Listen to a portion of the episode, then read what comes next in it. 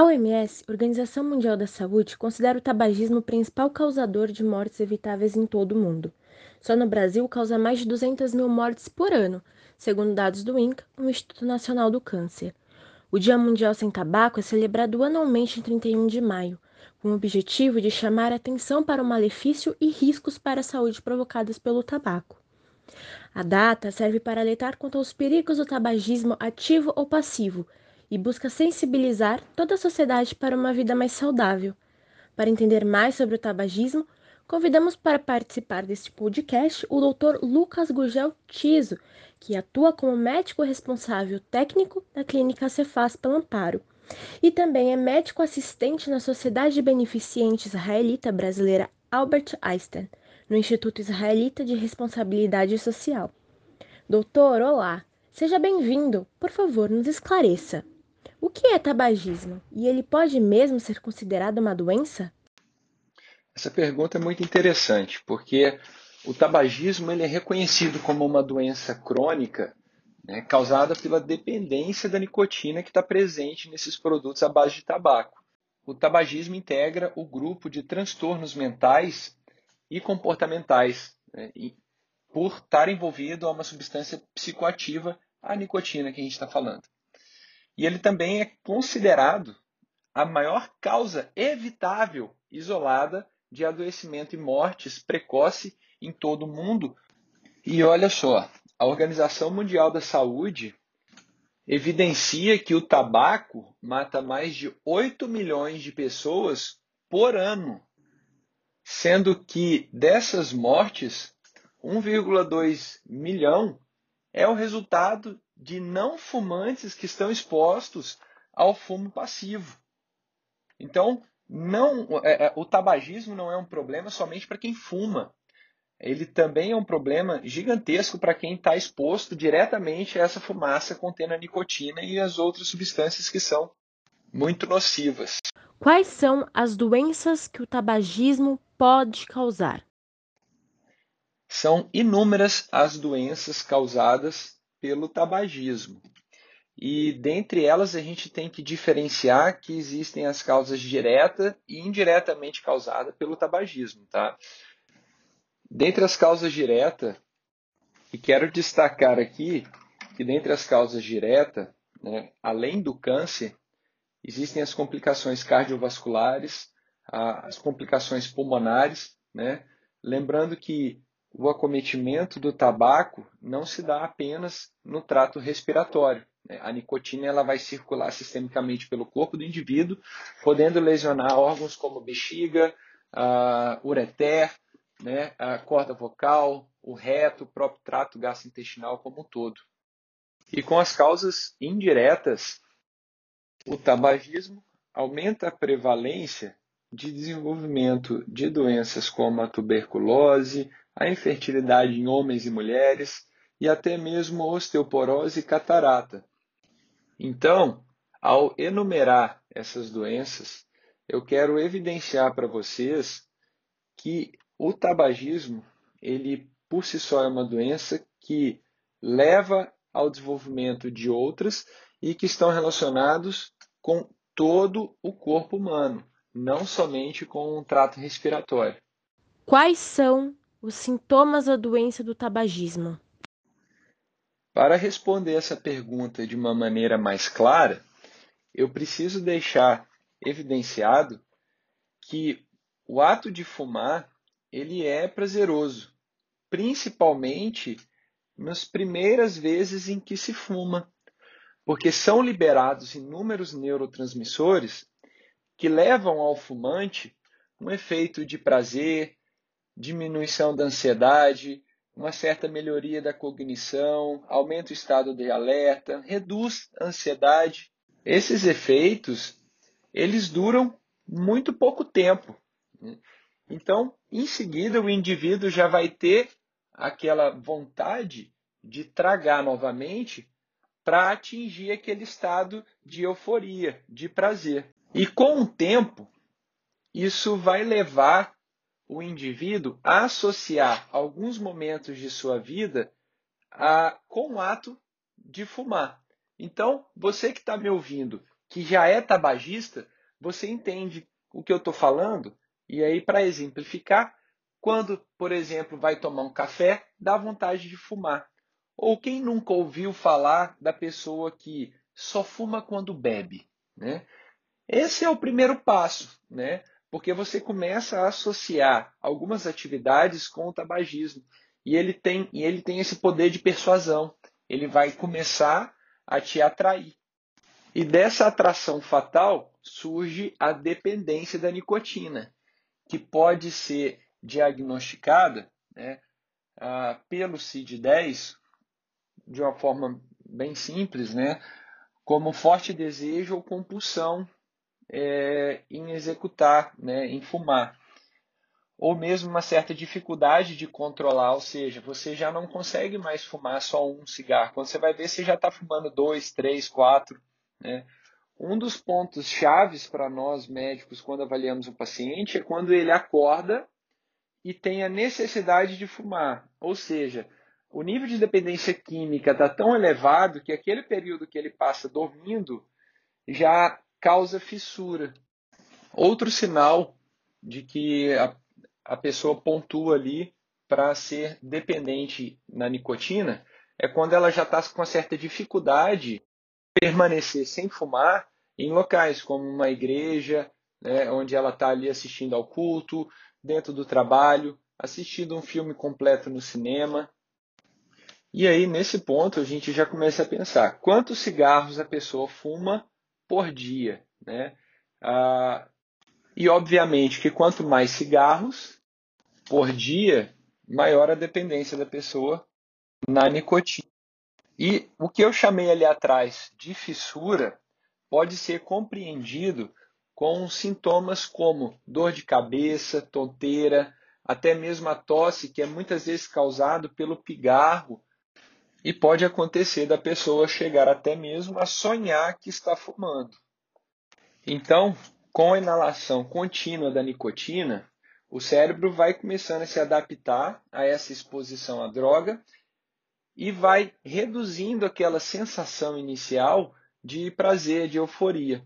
Então, cada vez mais o indivíduo vai tendo a necessidade de aumentar a sua carga tabágica para conseguir chegar naquele nível de satisfação inicial. Em um mundo como o nosso, em que o acesso à informação é fácil e permanente, você acredita que os fumantes estão mais abertos à possibilidade de largarem o vício ou acredita que permanecem fechados à ideia? É, quais os fatores que levam as pessoas a não conseguirem pararem de fumar? já é um saber comum que o tabagismo é nocivo à saúde. Mas ainda assim, você que está ouvindo, que é fumante, provavelmente já tentou em algum momento parar de fumar. Só que não é tão simples assim, né? Para vocês terem ideia, de um modo geral, para aqueles que não são fumantes, a cada 10 tabagistas, Oito querem parar de fumar, mas somente três conseguem. É assustador esse dado, né?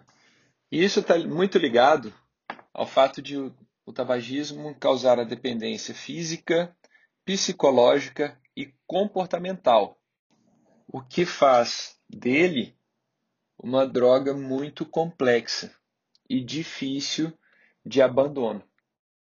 Então, a dependência física é aquela vontade forte que a pessoa que é fumante tem de fumar um cigarro quando ele está um tempo sem.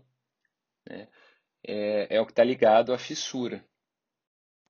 A dependência psicológica ela tem correlação com a redução do estresse, né, da angústia, que o cigarro, né, que a nicotina causa.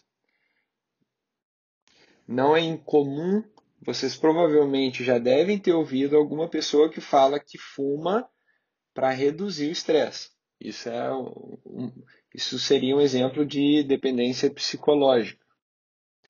E por último, né, a dependência uh, relacionada ao condicionamento, que é quando o indivíduo ele tem o clique, aquele gatilho de fumar, de acender um cigarro, associado ao algo, como por exemplo, eu só fumo quando eu bebo, ou eu tenho muita vontade de fumar depois do almoço. Né? Então, essas são questões relacionadas ao condicionamento. Então, vocês provavelmente, uh, se já tentaram parar de fumar, devem ter se lembrado da dificuldade que foi uh, de lidar com a sensação justamente nesses momentos em que existe o condicionamento. Né? Ou seja, no dia que foi num bar com os amigos, viu o pessoal fumando, bebeu uma cerveja e aí ficou aquela angústia, aquela sensação ruim, né, aquela fissura que veio como gatilho por conta desse condicionamento, que era aquele momento que você tinha para fumar. Né? Quem mora com uma pessoa que fuma tem mais riscos para infecções pulmonares? Olha só, a fumaça proveniente do tabaco ela contém mais de 7 mil compostos e substâncias químicas. Tá? Desses, em torno de 70 é, são substâncias diretamente relacionadas com o câncer. Tá? Por que, que eu estou falando isso? Porque a pessoa que ela traga, quando ela solta a fumaça, essa fumaça está indo para o ambiente. Né? E todos aqueles que estão em volta e inalam essa fumaça, a gente diz que eles são fumante passivo. Né? Então, não é incomum aquelas pessoas que já numa idade mais avançada têm DPOC, né? É, a doença pulmonar obstrutiva crônica, e nunca fumaram. Né? É uma doença muito relacionada ao tabagismo, mas aí você vai perguntar para ela se ela convivia com alguém que fumava, e sim, é uma pessoa que tinha aí o, o, o tabagismo passivo, né? O fumante passivo, ele tem maior chance de desenvolver doenças crônicas e também infecções pulmonares, porque essas substâncias elas vão alterar toda a defesa nossa do trato respiratório e vai tornar ela mais deficiente e então a propensão às infecções, tá ok? Após as campanhas de conscientização sobre os riscos do consumo de cigarros, houve redução no número de pessoas fumantes no Brasil? Vou falar aqui um breve histórico a respeito das medidas de controle do tabagismo para compreender melhor é, e contextualizar, tá? Na década de 70, as sociedades médicas começaram a se mobilizar para que o Ministério da Saúde tivesse algum tipo de controle a respeito né, do tabagismo, visto que o, o, ato de fumar, é, o tabagismo, era uma doença. De, um pouco mais de 10 anos depois, ali em 86, na realidade, é que se teve início as campanhas anuais de controle do tabaco, mas ainda de uma forma muito tímida, tá? Em 1988 é que as advertências de saúde, né, nos produtos de tabaco, aquilo que a gente vê, sabe aquelas fotos no rótulo né, do cigarro e a restrição de propagandas uh, de marcas de cigarro, é, começaram. Então, você começou a ter a restrição e as advertências como medidas de saúde pública. Né? E ali você começa a ter uma, uma queda, sim, tá? da prevalência do tabagismo é, em pessoas acima de 18 anos de idade. E na década de 90, você já começa a ter restrição de tabagismo em alguns locais fechados, né? É, aí pensando né, no, no, tabagismo passivo, tá? E o Ministério da Saúde, ao longo desse tempo, vem adotando cada vez mais medidas efetivas uh, em, na promoção de saúde pública, né, prevenindo que as pessoas se tornem tabagistas e são muito eficientes. Tá? Essas medidas têm causado uma redução da prevalência em 1989, a gente tinha a população de adultos acima de 18 anos 34,8% deles eram tabagistas, e 20 anos depois, esse número caiu para 18,2%, né, mostrando aí a eficiência dessas campanhas e das medidas adotadas aí pelo Ministério da Saúde combate ao tabagismo. Atualmente, muitos jovens utilizam os narguilés, os cigarros eletrônicos. Existe alguma comprovação de que esses dispositivos são menos nocivos à saúde do que o cigarro convencional? Muito boa e importante essa pergunta, porque quando a gente fala de tabagismo e nicotina, normalmente é associado ao cigarro de cartela, né? Mas eu vou aproveitar esse espaço para até colocar que o cigarro palheiro, muitas vezes fumado uh, mais comum, né? Em Minas Gerais, Goiânia, é, assim como o narguilé e cigarro eletrônico, são formas de estar inalando a nicotina né, uh, e causar as mesmas doenças que a gente referiu ali atrás. Agora, bom, e cada um desses meios de uso da nicotina tem seu potencial de risco associado. Então, Enquanto o cigarro branco ele tem um filtro, né, o, o cigarro palheiro ele o tabaco é inalado direto, né? É, ele tem um potencial de carbono, de gás carbono maior, né? E, e o alcatrão, nicotina e outras substâncias vão direto na garganta, podendo aí causar a lesão de temperatura ah, assim como maior exposição a essas substâncias. Os narguilés eles são utilizados com carvão, né?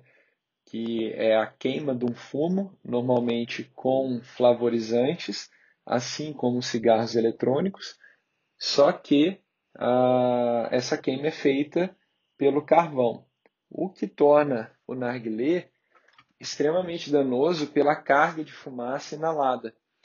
Então, é, muitas vezes eles são usados pelos jovens por conta desses sabores né, que vão tirar o gosto ruim ou amargo do tabaco e vão dar para eles, por exemplo, um gosto de maçã, banana, o que faz aquilo se tornar algo pop. Né?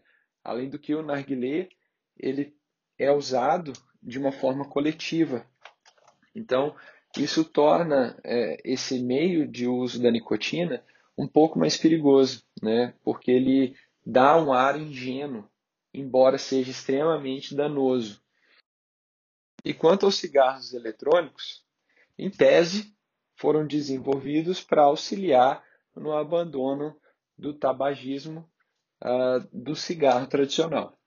Só que, por ter nicotina, por não ter o odor desagradável do tabaco, por ter um sabor uh, diferenciado, né? sem ter aquele gosto ruim da queima, né? da carbonização.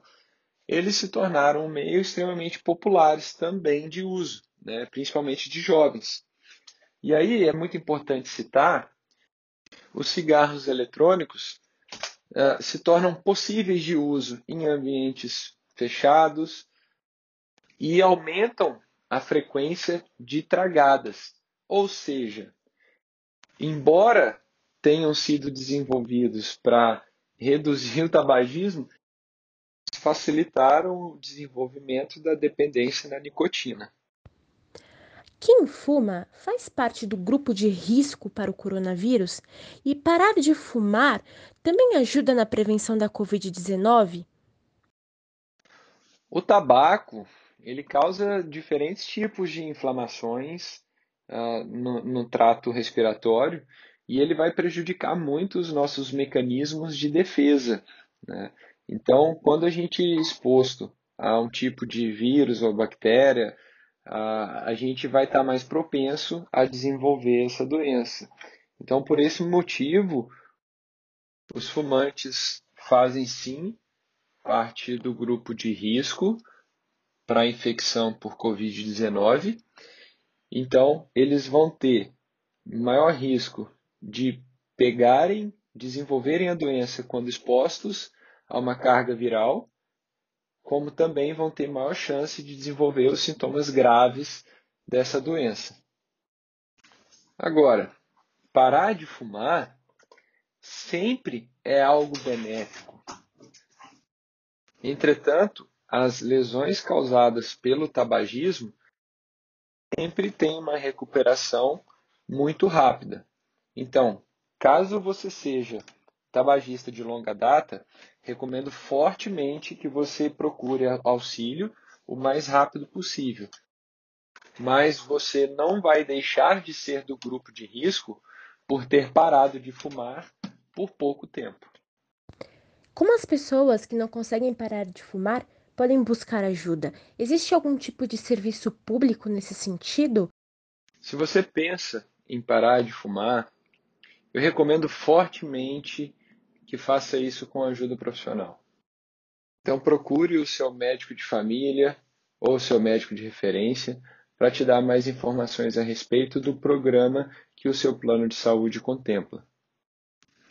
Vou dar seguimento com o que existe hoje uh, disponível a todos na rede pública, que é o programa uh, antitabagismo do Ministério da Saúde, que se encontra disponível no SUS através das unidades básicas de saúde, as UBSs. Bom, esse programa ele envolve uh, dar assistência para o usuário uh, nas três formas de dependência causada pelo tabaco. Né? Então, a repetir, a dependência física, psicológica, comportamental. O programa se inicia com uma consulta médica, em que vai ser avaliado qual é o nível de dependência do, do paciente e se vai ser necessário, além do adesivo que já é fornecido a todos, a medicação oral para reduzir o nível de compulsão. Medicação oral, quanto os adesivos de nicotina, são entregues em reuniões. E essas reuniões vão acontecer com o intuito não só de distribuição dessa medicação, mas para que os participantes compartilhem ali as dificuldades e os potenciais que estão sendo utilizados durante o processo de combate do tabagismo. Quais seriam as suas dicas para ajudar quem quer parar de fumar? Três dicas para você que está pensando em parar de fumar. A primeira dica: você tem que marcar uma data. Sem essa de ir reduzindo aos poucos. Marque uma data. Né? Primeiro de junho eu vou parar de fumar. É, é importante que essa data seja próxima. No máximo 30 dias para frente. Tá ok? E ainda mais, se tiver uma data especial é, para acontecer, aniversário, é, ano novo, enfim, melhor. Porque isso serve, é, é o que a gente chama de janela de oportunidade. Isso vai servir para te dar um impulso na conquista desse objetivo. Esse é o método mais eficiente, é o que mais dá resultado. Ok, tem a dica número 2, né? que é parar aos poucos. Né? Mas esse parar aos poucos não é ir parando a longo prazo, não. Tem que durar sete dias, no máximo. Tá? Então você vai reduzir o número de cigarros fumados né, a cada dia ou adiando a hora de fumar. Ou seja, se eu fumo três cigarros por dia, normalmente um de manhã, um no almoço e um antes de dormir, você vai adiar o da, do almoço para ali 5 horas da tarde. Né? Você vai começar com isso a aumentar a tua tolerância à ausência da nicotina.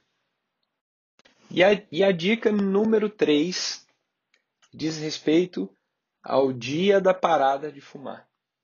Bom, a gente falou que o cigarro está associado à dependência comportamental, né?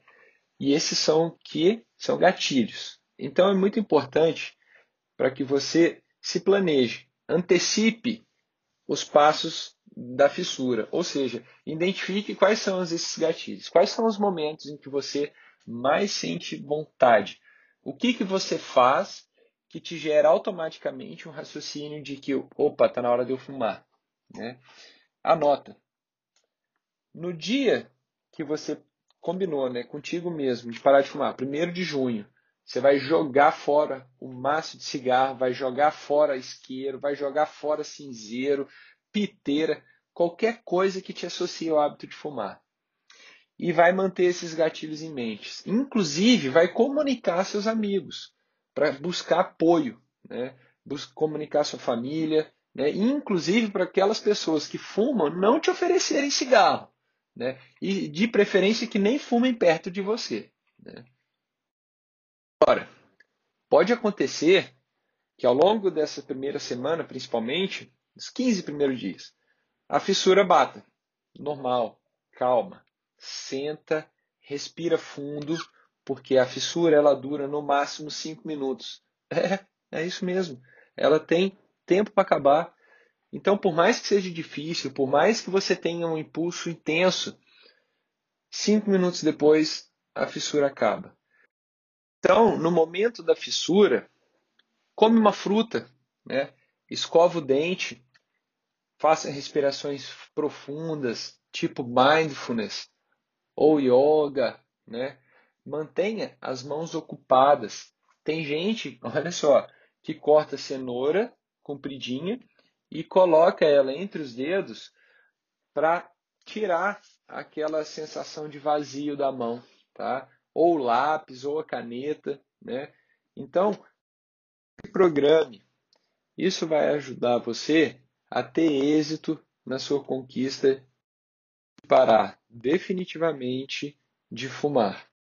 Você que é tabagista sabe que muitas vezes o mais difícil não é parar de fumar, o mais difícil é ficar sem fumar, é não ter recaída. Né? Isso não faz de você uma pessoa fraca. Não, definitivamente não. Né? É comum que lapsos aconteçam, ou seja, um episódio isolado que você vai fumar um cigarro, mas isso não significa que você vai voltar completamente a fumar o cigarro. Então, não se sinta mal se isso acontecer mas mantenha perseverança, mantenha suas estratégias. E caso a recaída aconteça, marque uma nova data. Não desanima, tá? Confie em você, siga o plano adiante, né? Existem pessoas que tiveram duas, três, quatro, cinco, seis recaídas, mas na sétima tentativa ela consegue. E você pode ser que seja uma dessas pessoas, ou pode ser que na primeira tentativa você nunca mais fume. Então não deixe de tentar, não deixe de procurar o seu médico. Essa entrevista chegou ao final com muitas informações interessantes. Muito obrigada, Dr. Lucas, por seus importantes esclarecimentos. E você que nos acompanhou, esperamos que esse podcast possa ter te ajudado. Você também pode compartilhá-lo com pessoas do seu convívio que podem estar sendo afetadas por esse problema. Ficamos por aqui. Até mais!